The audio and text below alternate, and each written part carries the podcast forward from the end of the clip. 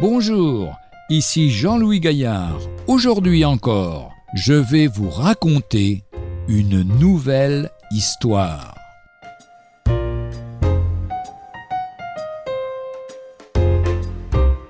Tragique solitude.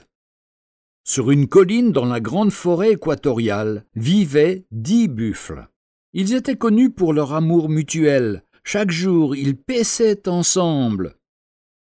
Il y avait aussi un lion qui rôdait autour de cette colline à la recherche de sa proie. Il savait qu'il était capable de tuer les buffles un à un, mais il avait peur d'en attaquer un seul pendant qu'ils étaient ensemble, car leurs cornes puissantes lui inspiraient de la terreur. Alors il pensa si seulement un de ces buffles pouvait s'éloigner du troupeau, je pourrais le tuer et je ferais un bon festin. Ainsi, pendant plusieurs mois, il épia le troupeau. Il faisait les cent pas dans la forêt en passant près d'eux, mais il ne put jamais surprendre un buffle isolé. Ils s'aimaient les uns les autres, et ils allaient, venaient et paissaient ensemble. Un matin, un des buffles s'éveilla plus tôt que les autres, et se mit à paître. Il fit ainsi plusieurs jours de suite. Finalement, un de ses grands frères l'accusa en disant Pourquoi te lèves-tu plutôt que nous? Pour paître l'herbe, la plus tendre et la plus savoureuse, n'est-ce pas?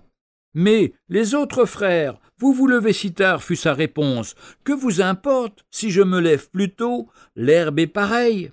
Les autres buffles maintinrent leur point de vue en affirmant que la nourriture de choix était volée par leurs frères. Alors ils décidèrent de se séparer, chacun des buffles choisissant pour son pâturage l'une des collines environnantes. Bientôt les dix buffles se répandirent sur dix collines. Quand le lion vit cela, il fut très satisfait. C'est ce que j'attendais depuis longtemps, dit-il. Il se mit en route et découvrit un des buffles isolés. Il le tua et fit un festin royal. Puis il tua les neuf autres, les uns après les autres, jusqu'à ce que le troupeau eût disparu.